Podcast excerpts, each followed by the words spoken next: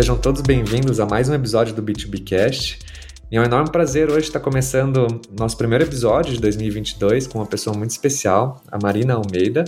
E Marina, muito obrigado por participar do programa. Foi bem difícil de conseguir te ter aqui, mas fico muito feliz de, de ter conseguido. E eu gostaria então de começar o episódio perguntando: quem que é a Marina Almeida?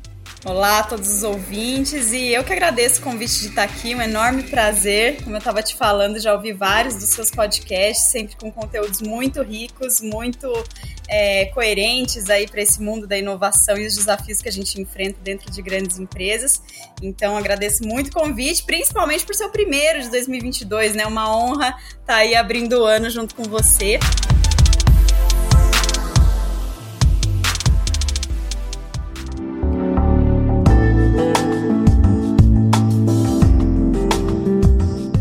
Eu sou Marina Almeida, sou mineira, nasci no interior de Minas Gerais, no sul, vivi aí minha vida toda no interior de São Paulo, né? Sou formada em comunicação social e comecei minha carreira na Natura em 2011 pelo programa de estágio. Era um ano de estágio, tinha ido conhecer a empresa por um, um evento, né? Que a faculdade organizou e me apaixonei quando eu cheguei lá e vi como a empresa buscava refletir os seus valores em tudo que faz, principalmente na arquitetura, na forma de se comunicar e se relacionar com as pessoas e no próprio modelo de negócio, né? Então, eu consegui entrar no programa de estágio lá em 2011. Entrei numa área chamada área de relacionamento, e depois fui caminhando aí ao longo da empresa, passando por diversas áreas, até chegar onde eu tô hoje, que é liderando o Innovation Lab aqui para a Naturico. No mais, eu também já me arrisquei em algumas jornadas empreendedoras no meio do caminho. É, então já tive aí dois projetos que hoje não, não estou mais atuando, mas que tenho muito orgulho e onde eu pude também experimentar um pouco dessa vida empreendedora. Um deles foi o Mosaico Criativo, que tinha um objetivo de compartilhar conteúdos de inovação e autoconhecimento.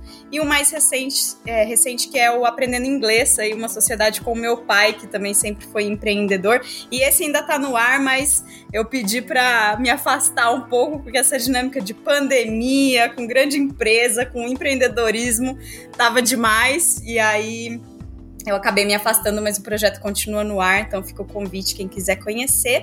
E, enfim, acho que esse é um pouquinho de mim. Medito todos os dias, viu, Bruno? Faço yoga também, inclusive recomendo aí pra galera, os empreendedores que trabalham muito. Sei que muitas vezes esquecem de cuidar do bem-estar e é algo super importante, ainda mais no período que a gente está vivendo. Então, vem de uma família empreendedora. Sim. Inclusive tá no lugar certo na Natura, né? Eu acho que toda a sua carreira, sua jornada te levou para lá, né? Você pega todo esse conhecimento de vontade de experimentar coisas novas e acabou encontrando um lugar ideal para começar na Natura, né? Pode contar pra gente um pouquinho, Marina, do seu trabalho hoje? Bom, eu vou contar, vou começar contando um pouco da minha jornada, que eu dei uma encurtada, mas acho que é legal para o pessoal é, entender um pouco como que foi navegar nesse contexto corporativo e como que eu cheguei né, aqui. Então, como eu estava falando para vocês, eu entrei em 2011 na, na Natura, entrei numa área focada no relacionamento com a nossa rede de consultoras, né? A gente é uma empresa de relações e esse é um tema muito importante. Então, eu, eu tava lá naquela área cuidando de pesquisa de lealdade, de várias outras ações, principalmente de comunicação, para cuidar da nossa rede. Nove meses depois, eu fui né, transferida para uma outra área que se chamava planejamento mercadológico, que foi uma das grandes experiências assim no meu início de carreira para eu poder entender um pouco mais sobre o coração comercial da empresa, né? É uma área que pulsa a estratégia comercial e onde a gente planeja tudo o que vai acontecer a cada 21 dias, que é o, o período que cada revistinha da Natura é, vale, né? Tem ali a sua estratégia comercial.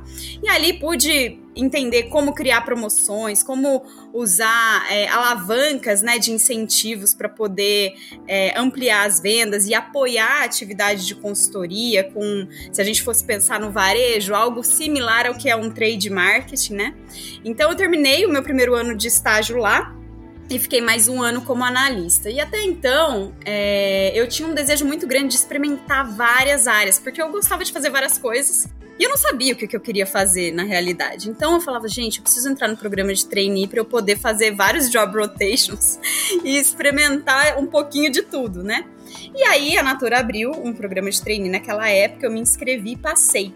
E aí fui para a área de desenvolvimento de produto. Na época era um projeto para a gente pensar é, em como que a gente poderia gerar mais atratividade para os kits de presentes da Natura focando principalmente em acessórios, né? Então, uma linha não cosmética. Então, entrei para cuidar desse projeto.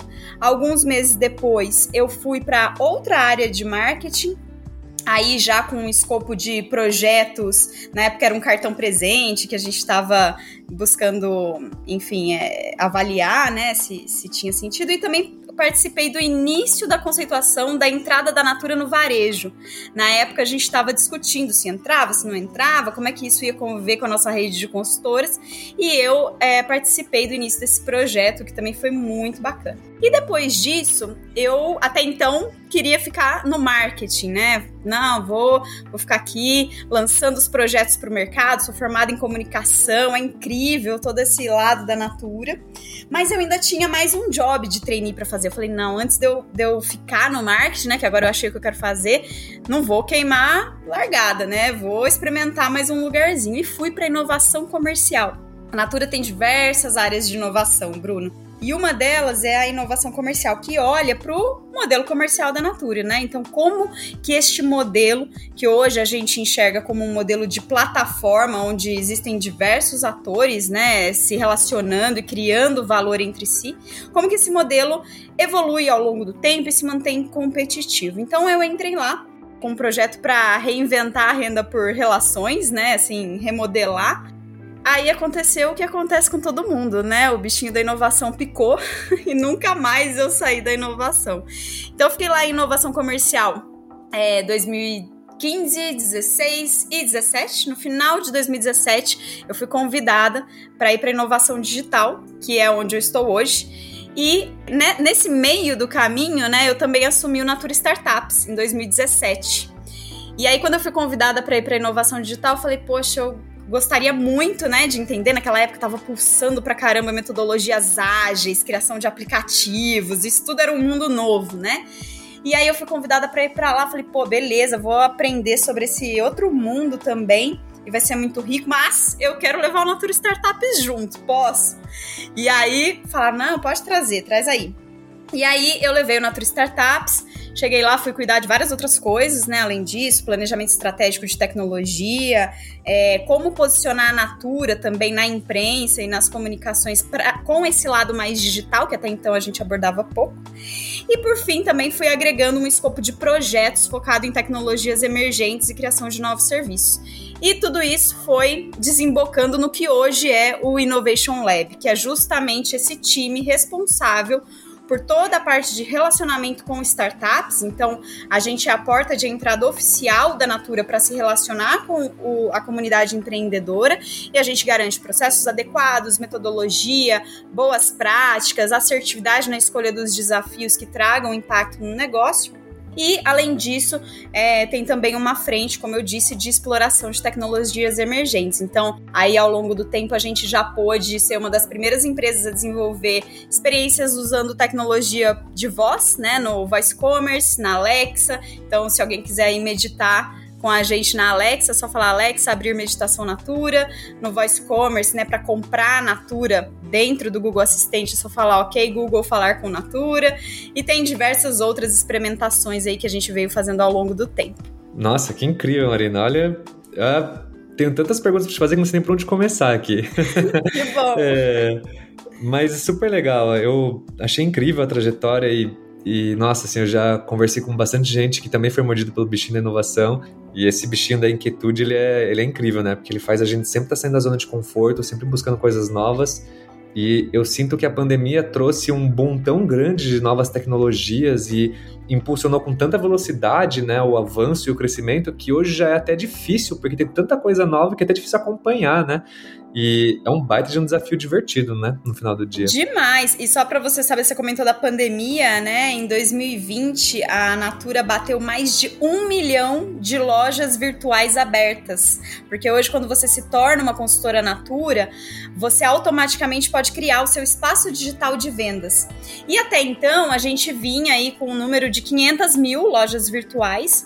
A gente tem hoje cerca de 2 milhões né, de, de consultoras aqui na América Latina.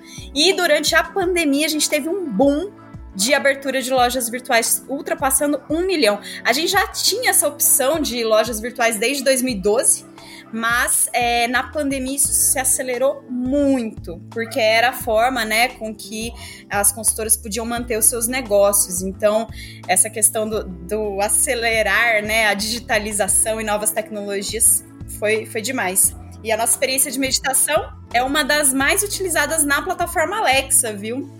É, sempre que existe que tem eventos da Amazon, a gente tem um relacionamento muito próximo com eles também, eles sempre colocam esse case como exemplo, não é mesmo, né, de como gerar engajamento e como disponibilizar serviços relevantes para a comunidade. E uma curiosidade foi que na pandemia, quando é, a pandemia estourou, a gente já vinha experimentando a tecnologia de voz, já tinha o serviço de meditação na Alexa no ar em português.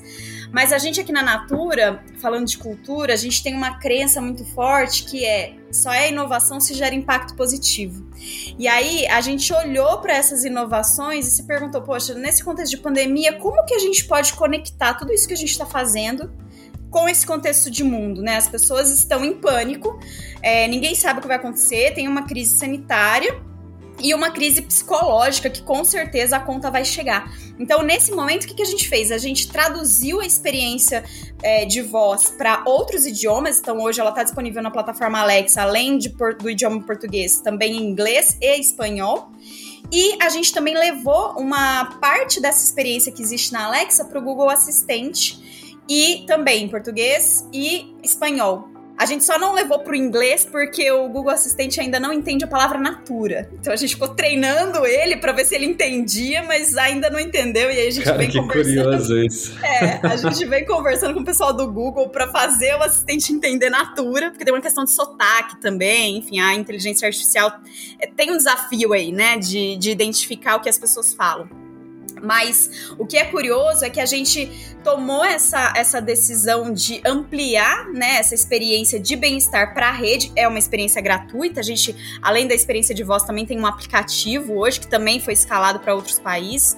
Muito por essa questão de é, conseguir levar bem-estar para a rede, para a comunidade, para as pessoas num momento tão delicado, né? Então a gente fez esse esforço aqui para poder contribuir né, com, a, com a nossa posição como grande empresa de bem-estar nesse momento tão complexo. Então, só dando um exemplo aí dessa atuação de inovação para impacto positivo. E como você define no meio de tantas coisas bacanas o que, que é prioridade?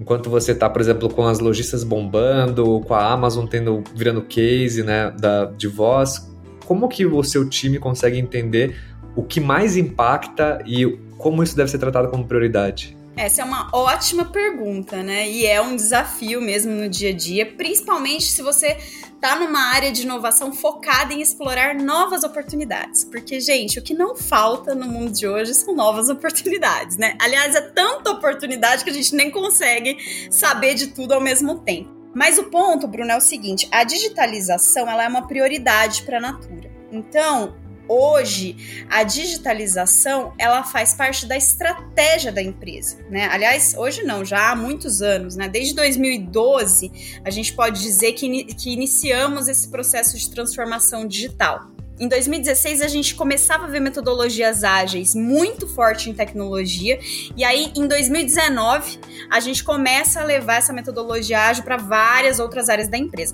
Claro que a metodologia ágil ela não serve para todo mundo em todas as áreas, né? As metodologias ela te, elas têm que conviver, mas iniciou-se um movimento muito amplo é, de mudança mesmo de mindset para esse mundo de agilidade, empreendedorismo, tecnologia, digital e isso facilitou muito a criação é, de novas dinâmicas de trabalho, de novos serviços e de novos produtos.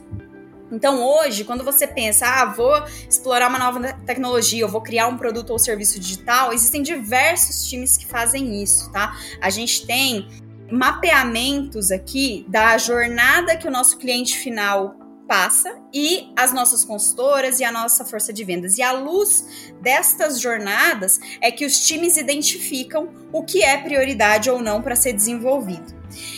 Esses times que eu tô te falando que trabalham muito à luz dessa jornada, eles trabalham com foco no curto e médio prazo. E é especificamente focado neste problema que hoje, se eu mudar, vai trazer um resultado em vendas, vai trazer um resultado na experiência do cliente, né? E a gente tem outros times de inovação, onde o meu time se inclui, que estão olhando mais para médio e longo prazo. Então, aí, além de entender a conexão do que a gente está avaliando como oportunidade, como tendência. Nessas jornadas, né, do cliente, da consultora, a gente também olha muito para dados de mercado. Então, por exemplo, é, quando a gente foi avaliar a tecnologia de voz, a gente foi estudar, né? O que, que é essa tendência? Será que essa tendência é relevante para o nosso negócio? Porque tem muita tendência, mas que não, não vai ser tão relevante para o nosso negócio. Mas no caso da tecnologia de voz, o que, que a gente viu? que é o que tudo indica, é a próxima onda de disrupção depois da tela touch. Em 2016, a gente tomou uma opção de investir na criação de aplicativos quando o smartphone nem era tão comum, quando aplicativo nem era tão comum, mas a gente vislumbrou que isso poderia impactar os nossos negócios. E hoje, praticamente, as 2 milhões de consultoras que eu te falei que a gente tem, elas usam o nosso super app, que é um aplicativo que tem diversas funcionalidades ali dentro e é core da nossa estratégia, né? Mas se a gente não tivesse se planejado lá atrás, em 2016, para criar esse aplicativo e em 2012 para criar as lojas online, provavelmente a gente não tava nesse nível de impacto que a gente está hoje. No caso de voz é a mesma coisa, ela vai ser a próxima onda de disrupção da interface depois do touch. Então, se o mobile causou todo esse impacto no mercado, na sociedade, na forma de fazer negócios, imagina o que, que a voz, que é muito mais natural para as pessoas, vai fazer. E o que a gente viu é que a voz ela rompe com algumas barreiras de inclusão digital que um aplicativo ainda tem. Porque se você pode procurar aí no Google, tem vários vídeos de senhorinhas falando com a Alexa, com o Google Assistente, maravilhadas, porque é natural. Ela fala: Alexa, faça tal coisa. E o assistente faz. Então a gente vê que tem um potencial muito grande. E só para dar um exemplo de dado de mercado, né? Os smartphones demoraram cerca de 7 anos e meio para atingir 50% dos lares americanos. Já os smart speakers, como a Alexa, atingiram esse mesmo patamar em três anos e pouco.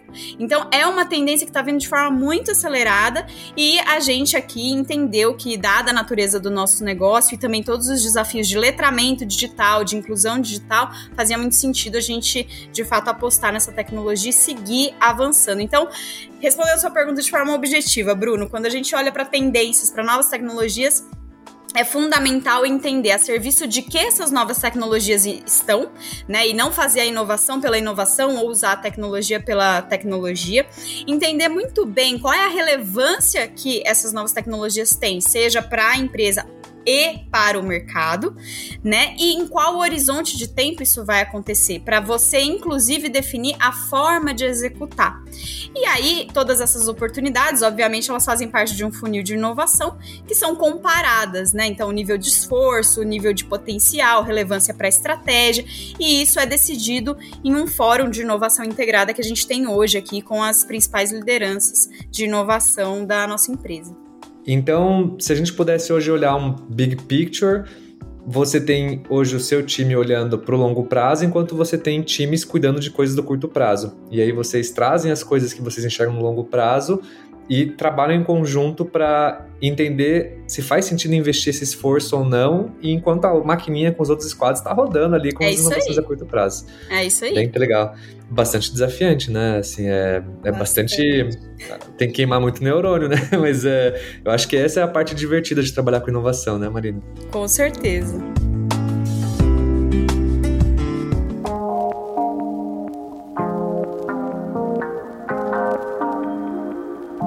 E eu, eu fiquei super curioso, assim, esse caso das lojas, eu imagino que deve ter sido um baita de um diferencial, né? Principalmente quando acho que os produtos, me corrija se eu estiver errado, eles eram muito vendidos no porta a porta, né? O pessoal gostava de apresentar e conversar, e de repente você perdeu essa pessoalidade que era uma das habilidades mais importantes que as pessoas tinham para vender. Como foi essa transição para o mundo das lojas? Bruno, essa pergunta é muito interessante e, e é, é, é, bastante curiosa também a resposta, né? Porque é o seguinte: quando a pandemia chegou, no primeiro mês a gente teve ali um momento de desafio, né? Primeiro que eu acho que todo mundo pensou que a pandemia ia durar duas semanas, né? Então todo mundo falou, não, não, peraí, duas semanas, vamos ver como é que a gente se organiza e tal. Aí depois a gente começou a ver que a coisa ia demorar e cá estamos, né? Dois anos depois. Mas o fato é o seguinte, no comecinho da pandemia, a gente teve ali um, um, um momento de, opa, que está acontecendo, como que a gente se organiza. Mas muito rapidamente os times internos se organizaram em três pilares de prioridade, né? Então, a gente tinha como prioridade barrar o contágio, né? Então, como que a gente, como grande empresa, podia ajudar a nossa rede a barrar esse contágio? Um segundo pilar que era manter os negócios funcionando. E um terceiro pilar que era cuidar da nossa rede, muito pensando no aspecto psicológico, né? E como que a gente podia é, fornecer apoio mesmo.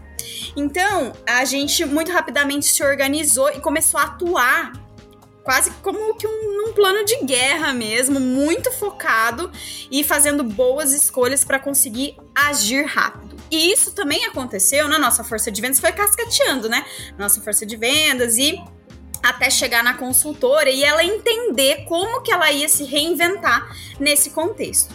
É importante é, dizer que a jornada de digitalização de transformação digital não começou na pandemia, né? Então, a gente teve uma vantagem competitiva que foi de já estar tá com as ferramentas ali prontas. E a gente já vinha falando disso com as consultoras. Então, quando a pandemia chegou, não foi começar do zero essa conversa, né? A gente já tinha, já tinha começado essa conversa. Hoje, para você ter ideia, a gente tem times focados em iniciativas para letramento digital da nossa rede. Já tinha há muito tempo.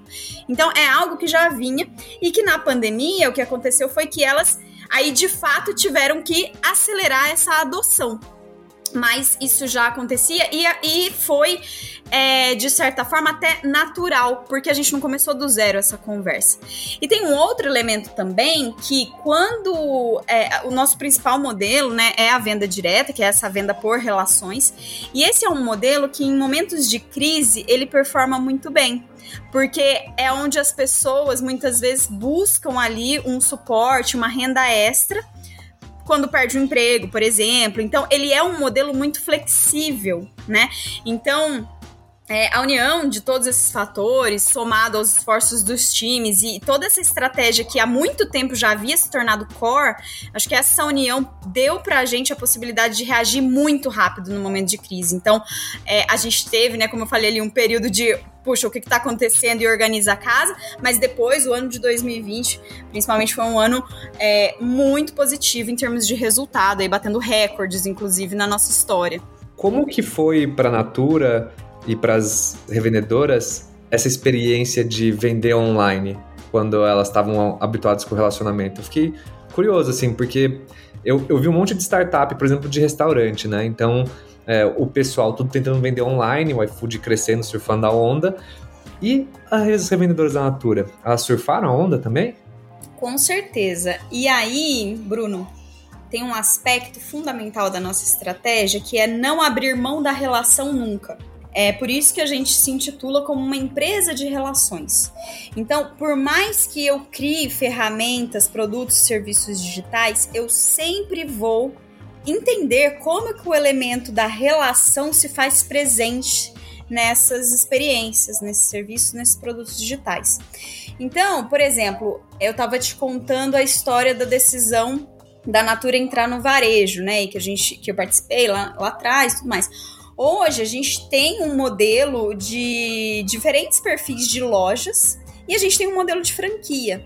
Só que para você ser franqueado Natura, você necessariamente precisa ser uma consultora com ótimo desempenho. Então, se você, Bruno, é um ótimo empreendedor, mas não é consultor, você não pode abrir uma, uma franquia da Natura. O mesmo vale para a entrada no e-commerce. Quando a gente decidiu entrar no e-commerce, a gente falou como que a gente vai trazer o elemento da relação da consultora para essa dinâmica de vendas digitais.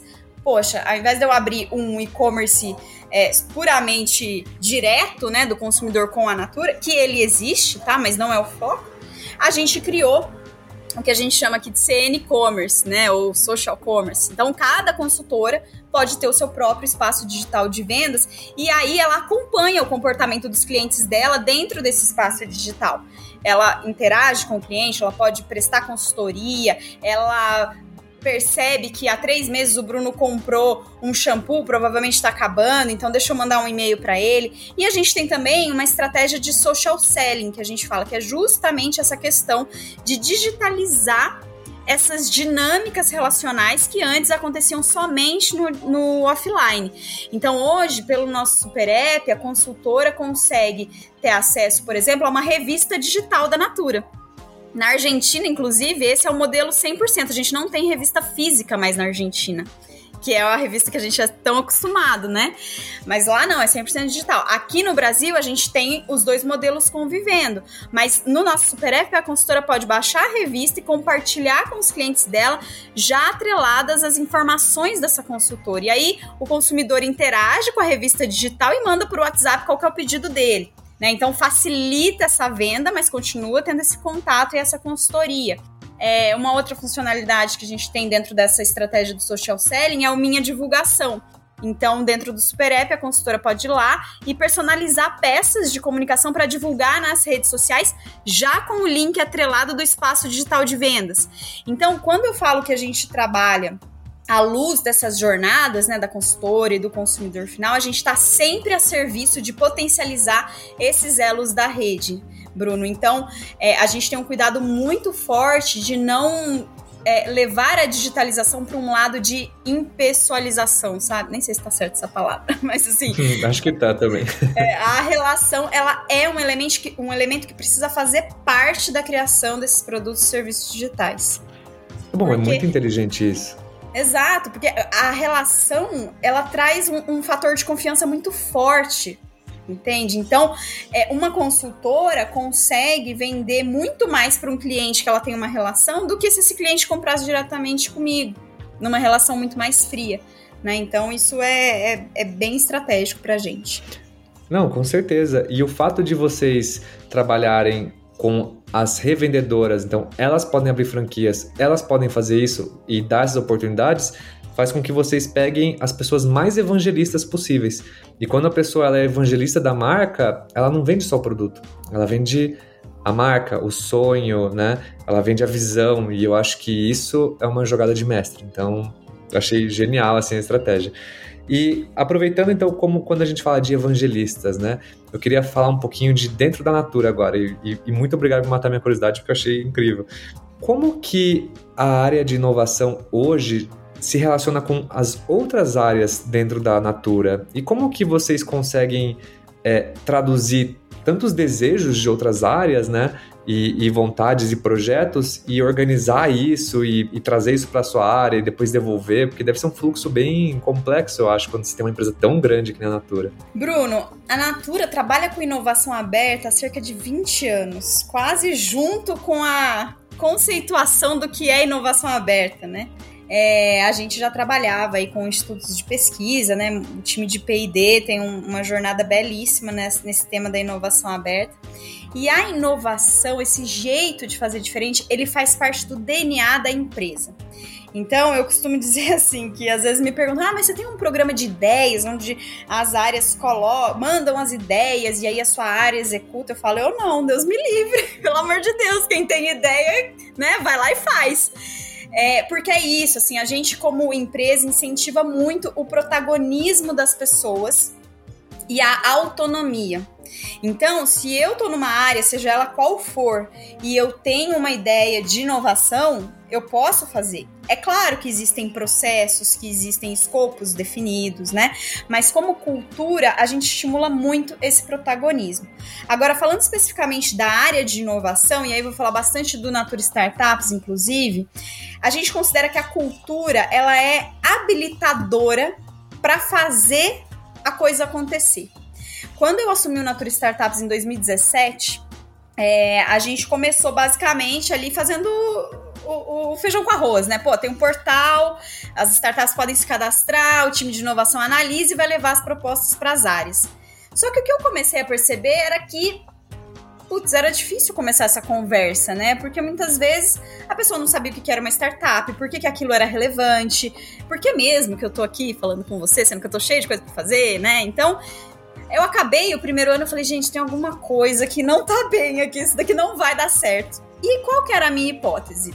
Investir em capacitação, engajamento e cultura.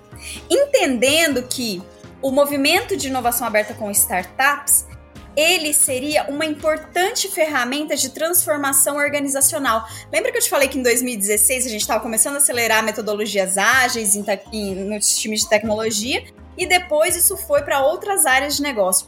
A partir do momento que eu coloco um empreendedor para trabalhar com uma área, automaticamente essa área está tendo contato com um mindset digital, com novas tecnologias. Então, o Natura Startups ele é uma importante ferramenta de transformação organizacional. E a gente tem um planejamento estratégico de transformação organizacional que a gente entende a nossa contribuição, né? Então, a partir de 2018, o que a gente começou a fazer no Natura Startups foi, foi justamente esse plug, essa conexão com esse planejamento estratégico de pessoas e transformação, pegando carona em diversos movimentos. Então, vou dar um exemplo pequeno, né, mas que tem um impacto bacana. Hoje, todo novo colaborador da Natura, quando ele entra na Natura, ele tem ali alguns dias que a gente chama de programa de integração, né? E lá tem um capítulo falando do Natura Startups, o que, que é, como é que funciona, como é que as pessoas se conectam, minimamente para gerar um, um awareness desde o dia 1.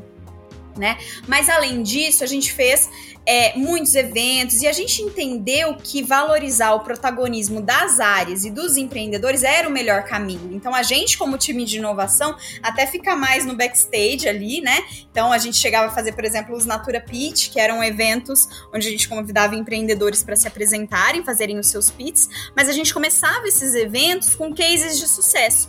Então ficava o líder da área no palco junto com o empreendedor e ambos contavam como que eles resolveram determinado problema juntos, quais resultados eles atingiram.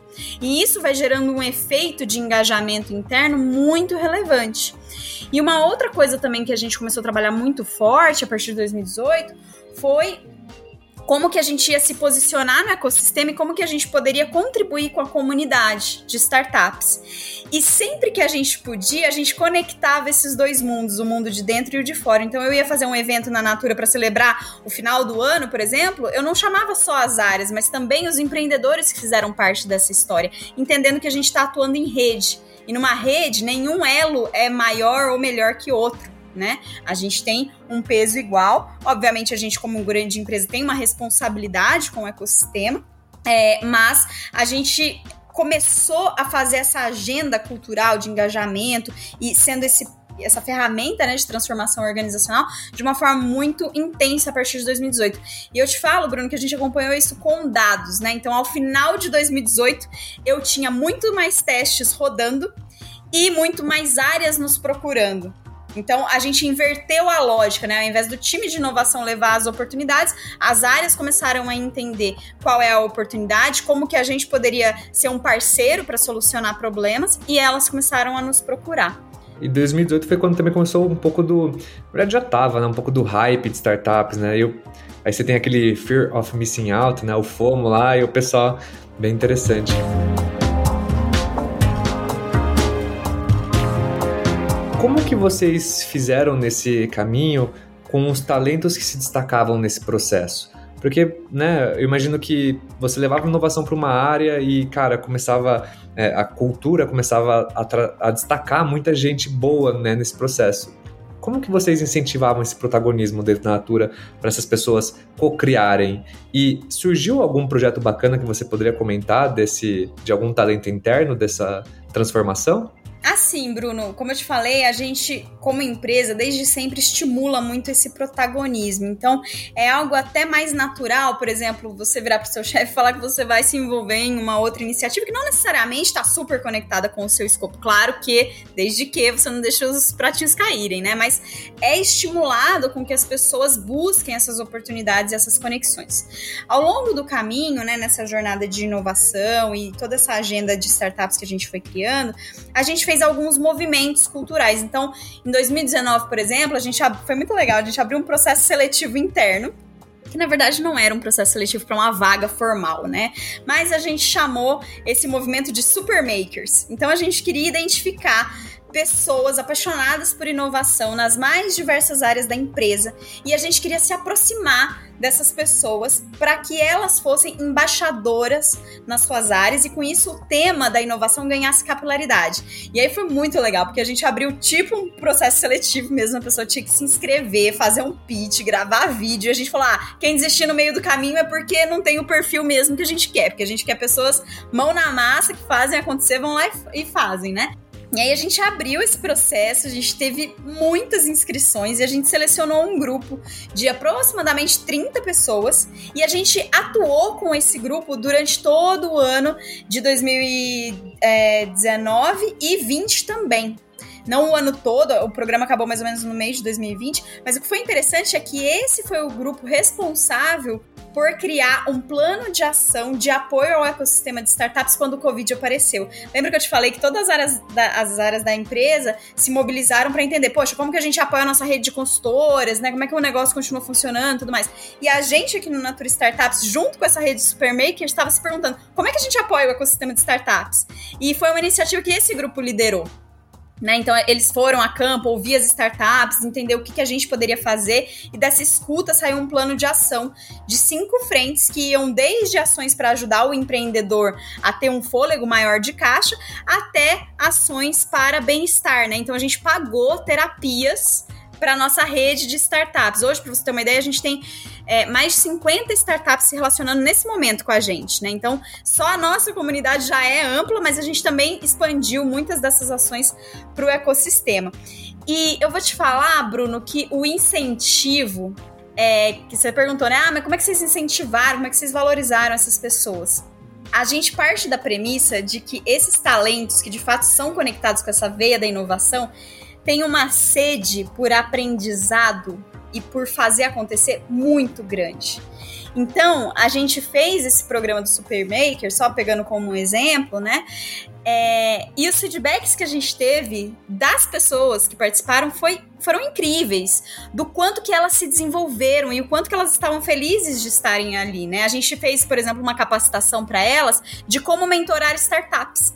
E, poxa, depois no final elas foram, mentoraram startups. Então, assim, a valorização ela é muito menos, ah, poxa, a pessoa foi promovida, ganhou um aumento, mas muito mais uma questão de desenvolvimento, de espaço para fazer acontecer. E no Natura Startups, nessas frentes de inovação, a gente busca ser muito, apesar disso já ser uma cultura geral da empresa, aqui a gente busca ser mais ainda esse espaço onde as pessoas podem fazer acontecer, errar rápido, aprender, se desenvolver, testar coisas novas. Então, isso é muito valorizado por essas pessoas, né? Um exemplo, né, que você me perguntou, a gente teve aqui enquanto organização um programa que substituiu o programa de trainee uns anos atrás, que é o programa Coragem, onde a gente foi para o mercado para selecionar intraempreendedores, né? Na verdade, pessoas com perfil empreendedor para se tornarem intraempreendedores. E esse programa foi muito bacana, também selecionou aí é, cerca de 20 pessoas que entraram na Natura com o desafio de criarem é, novos negócios negócios, né? Criarem startups internamente. E hoje, né, alguns anos depois desse programa, a gente tem uma startup que aí agora está sob a nossa gestão aqui no Natura Startups, que é a Naon, que é uma plataforma de serviços é, de bem-estar, né, com terapeutas é, holísticos, né? Então a gente oferta terapias complementares e integrativas que são, inclusive, não sei se você sabe, mas reconhecidas pelo SUS, né? São utilizadas pelo SUS e comprovadas cientificamente. E essa plataforma conecta esses terapeutas, essa rede de terapeutas, com pessoas que estão buscando bem-estar. Então é uma forma diferente da gente levar bem-estar, né? Que é o propósito da nossa empresa, para a sociedade, para os consumidores. E hoje a gente tem um grupo de intraempreendedores que ainda estão à frente desse negócio e fazendo esse negócio acontecer, né? Tendo ótimos resultados. Cara, que incrível! e eu tenho, assim, adorei esse programa. E eu tenho duas perguntas, então. Vou falar sobre o programa, mas antes de eu entrar nele, eu queria saber o que, que você aprendeu nesse processo. Porque, assim, eu sinto a empolgação na sua voz, eu sinto que foi muito legal o processo. Mas com certeza não foi tão fácil quanto parece ser. Porque do jeito que você conta, assim, parece que você plugou assim, foi uma... incrível. Mas e o que, que doeu para você e o que, que você aprendeu com esse processo de criar esses embaixadores e divulgar essa cultura? E ainda mais em pandemia, né? Porque em pandemia as coisas aceleraram, foi mais rápido ainda, mais intenso. Compartilha com a gente alguns aprendizados que tenho certeza que o pessoal vai gostar, Marina. Olha, Bruno, eu sou muito empolgada e apaixonada e eu falo que isso tem que ser requisito para trabalhar com inovação, porque, gente, é luta, hein? Hashtag é luta. É luta. Todo santo dia é uma pedra para quebrar, tá? Então, assim, quando eu falo que a cultura ela é habilitadora, mesmo em empresas como a Natura, que tem uma cultura extremamente aberta e voltada para a inovação, ainda assim, essa agenda de cultura precisa acontecer todos os dias, em todos os níveis, né?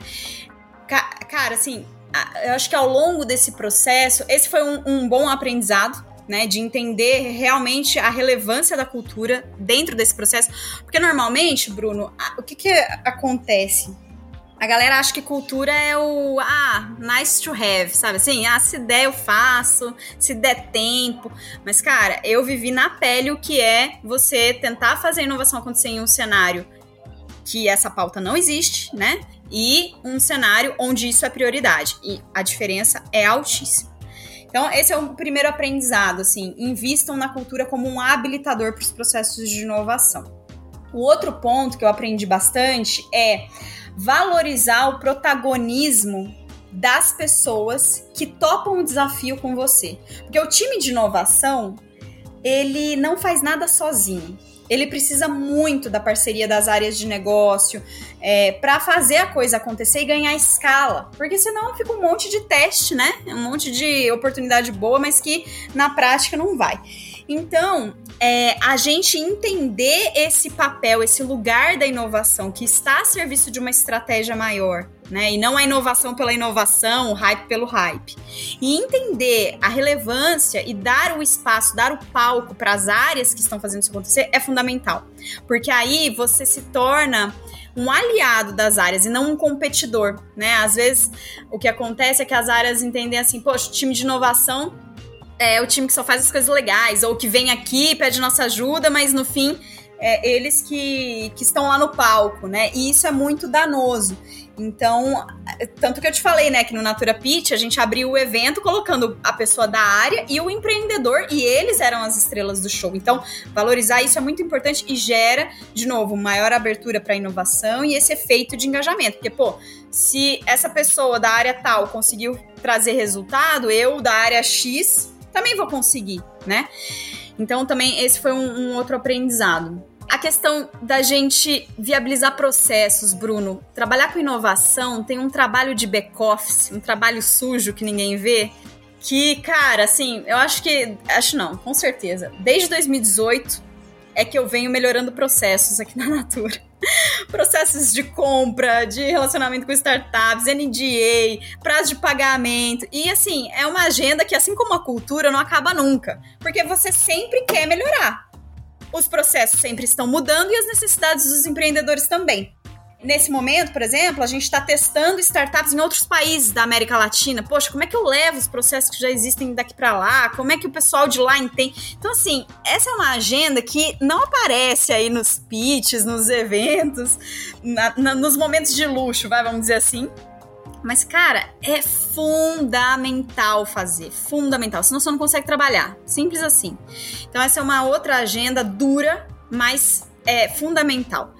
E por fim, Bruno, eu acho que é você cara, ter essa paixão mesmo, esse engajamento, essa vontade de fazer, porque eu falo para os times, né? Não é fácil, gente, fazer inovação. É muito sexy, mas é muito duro no dia a dia. Muito duro porque você é, principalmente em grandes empresas, né, em indústrias, você tem uma pressão ali de curto prazo, né, estando dentro de uma grande empresa. E muitas vezes as iniciativas que você vai trazer são iniciativas de risco, são iniciativas que vão dar errado, né? Então você precisa balancear esse curto com esse curto prazo, né, com o espaço para apostar no longo prazo também e nas coisas de maior incerteza. E você precisa ter muita resiliência, porque boa parte das coisas não vão sair no timing que você quer, da maneira que você quer, com todos os patrocinadores que você quer. Então. Nunca assim, sai. Nunca sai. Então eu, eu brinco que é luta, mas que vale muito a pena, porque quando a gente recebe um feedback de uma startup, de como que uma mentoria ou uma parceria fez ela pivotar o negócio e agora o negócio está crescendo muito mais, ou por meio da nossa parceria ela conseguiu escalar, né, para outros lugares, muito mais relevância. E as áreas também trazendo pra gente, poxa, se, você, se não fossem vocês, a gente não conseguiria habilitar essa estratégia.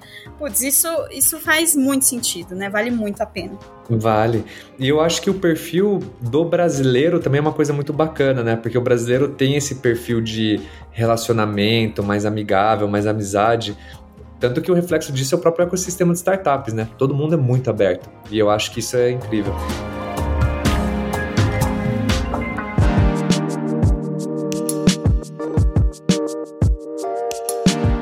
Olha, Marina, para a gente caminhar para o encerramento, eu adoraria que você pudesse falar um pouquinho desse programa Coragem, porque intraempreendedorismo é um tema muito legal. E a gente tem tanto hoje parece até uma carreira ser empreendedor, né? Mas o que, que você faz? Eu sou empreendedor. Pô, mas isso é uma carreira agora, né? E, e assim, pouco se fala dos empreendedores corporativos. E eu acho que existe muita gente dentro desse mercado, desse, desse mundo. Então, Conta pra gente um pouquinho do que, que você vem fazendo, do que, que você aprendeu e um pouco dos resultados, se você tiver alguma coisa legal para trazer. Legal. É, esse programa Coragem, ele surgiu, se eu não me engano, foi em 2018 que a gente fez o processo seletivo. É, e foi um processo muito legal e disruptivo, não só para a gente, mas também para o mercado, né? Porque pela primeira vez a gente foi a mercado dizer que estávamos em busca de, em busca de talentos empreendedores para se tornarem intraempreendedores e num processo que privilegiava a diversidade. Então, a gente não pediu nenhum tipo de capacitação formal, a gente é, não, não baixou assim os níveis de, de, exigências que os processos seletivos tradicionais possuem. E o que, que a gente pedia das pessoas? Que elas contassem qual era a sua história de coragem por isso o nome, né? É, então, a partir dessas histórias e, obviamente, da trajetória delas, a gente identificava as pessoas que tinham maior potencial empreendedor para estarem dentro da Natura e fazerem acontecer. Né? Esse foi um programa que superou todos os recordes de programas seletivos que a gente já tinha feito na história da Natura. Então foram, acho que, mais de 20 mil inscritos. Foi uma coisa assim incrível. E ao longo desse processo, né, porque daí esse time de 20 pessoas entraram e a gente tinha a parceria da ACE na época, aceleradora de startups. E esses grupos, né, essas pessoas se, formar, se organizaram em grupos e esses grupos foram acelerados pela ACE, justamente para poder partir né, dessa visão estratégica da Natura e entender quais startups poderiam ser criadas. E aí, como eu falei, inclusive fica o convite aqui para os nossos ouvintes conhecerem a plataforma de Naon, que de cinco startups é, que foram criadas, essa foi a que de fato seguiu mesmo uma, uma jornada empreendedora e está com a gente hoje dentro do Natura Startups. As demais foram absorvidas por áreas de negócios, né? As demais iniciativas. É, mas a gente vê que foi um, um processo bastante positivo não só em termos de cultura, né, mas em termos de, de como a gente atrai esses talentos e de qual é o tipo de espaço que a gente precisa ter. Então, hoje, dentro do Natura Startups, a gente vem avançando nesse entendimento de como que a gente pode fomentar ainda mais a criação de mais negócios, né, como na ON, então como que a gente acelera a criação de startups internamente, mas foi um processo muito positivo aqui que a gente viveu. E de fato, o que você falou, né, pouco se fala dos intraempreendedores corporativos, é, mas é fundamental ter essas pessoas. Inclusive, a jornada do Natura Startups, ela foi uma jornada intraempreendedora, porque durante muito tempo o que a gente teve foram pessoas de outras áreas de inovação muito engajadas com o tema, que se uniram para fazer isso acontecer. Até o momento em que a gente começou a ganhar espaço, demonstrar relevância, ser reconhecido pelo mercado e aí sim ter uma equipe formal, né? E, obviamente, com isso, muito mais cobrança também, muito mais é, impacto. Mas é, se a gente não tivesse talentos intraempreendedores, provavelmente eu não estava aqui hoje contando essa história para você, viu, Bruno? Essas pessoas, assim, curiosidade, né? Essas pessoas que foram, é, enfim, foram 20 mil candidatos e vocês trouxeram alguns. E vocês trabalharam com essas pessoas? Hoje, você falou que elas foram absorvidas por outras áreas, né? E hoje elas acabaram virando embaixadoras ou elas acabaram crescendo na empresa? Eu só fiquei curioso para entender o que aconteceu com elas. É, as pessoas que estão atuando em Naon continuam como intraempreendedoras focadas em desenvolver a startup. Elas são independentes, o grupo dessas pessoas, ou elas trabalham numa direção debaixo de alguma área? Elas são independentes. Dentro da estrutura organizacional, elas não têm uma relação de gestão. É, o que elas têm é um relacionamento com o meu time aqui, comigo, né, do Natura Startups, onde a gente potencializa o desenvolvimento da startup e também dessas pessoas no papel de empreendedor, de intraempreendedor, mas não existe, elas não estão subjugadas à dinâmica formal de gestão de pessoas da empresa, tá?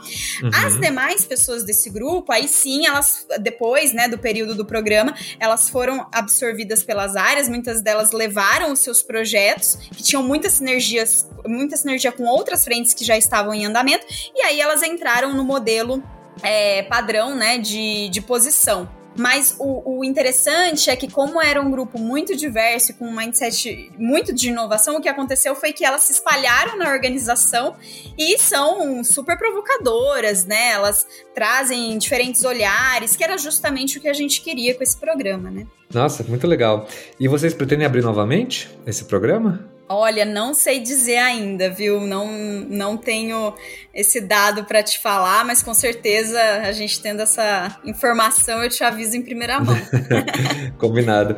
Marina, para a gente encerrar, gostaria de deixar mais alguma dica, mais alguma alguma recomendação para os nossos ouvintes. Eu anotei as quatro dicas que você deu dos aprendizados, né? Que na verdade uhum. não são nem dicas, foram aprendizados, mas mais algum ponto que você acha legal deixar na Sim. mesa?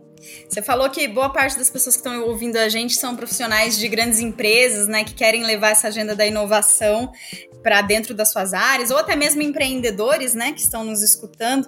E aqui na Natura, na verdade, no grupo, né, Natura Co, a gente tem um propósito que é construir o melhor grupo de beleza para o mundo e não é, ser o melhor do mundo. A gente quer, de fato, causar impacto positivo e transformar a sociedade pela nossa forma de fazer negócios. E a gente, como Natura Startups, né, principalmente, a gente entende que a gente contribui para essa visão e para esse propósito por meio do relacionamento com startups. Então, eu consigo estar a serviço de criar um negócio, de acelerar a inovação de um grupo que por essência já tem uma transformação social e ambiental muito forte no seu DNA, mas uma vez que a gente se relaciona com empreendedores, a gente também tem a oportunidade de impactar a vida desses empreendedores e desses negócios. Então, quando a gente está dentro de uma grande empresa, a gente tem uma grande responsabilidade também, né? Não só com os nossos indicadores, metas e tudo mais, mas com toda essa rede que se relaciona com a gente. E a gente aqui, eu particularmente acredito muito no poder do empreendedorismo para mudar o mundo, para mudar mudar nossa sociedade e para resolver problemas que a gente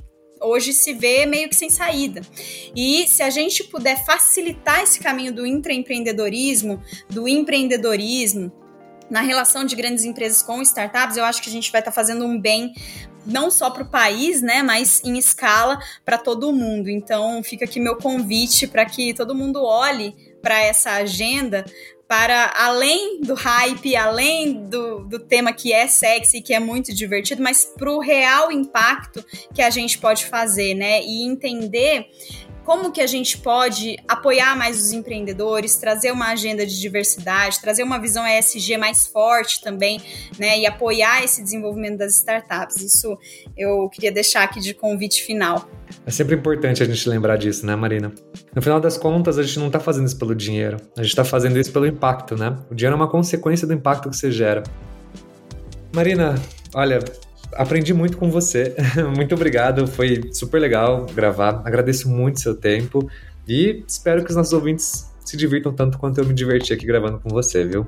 Que bom, Bruno. Eu que agradeço. E fica o convite: se tiver algum empreendedor aí nos ouvindo e entender que a sua solução se conecta na Natura, a gente tem o nosso portal, que é o www.natura.com.br startups, onde a gente recebe aí as propostas dos empreendedores e tendo sinergia, a gente entra em contato para estabelecer uma parceria.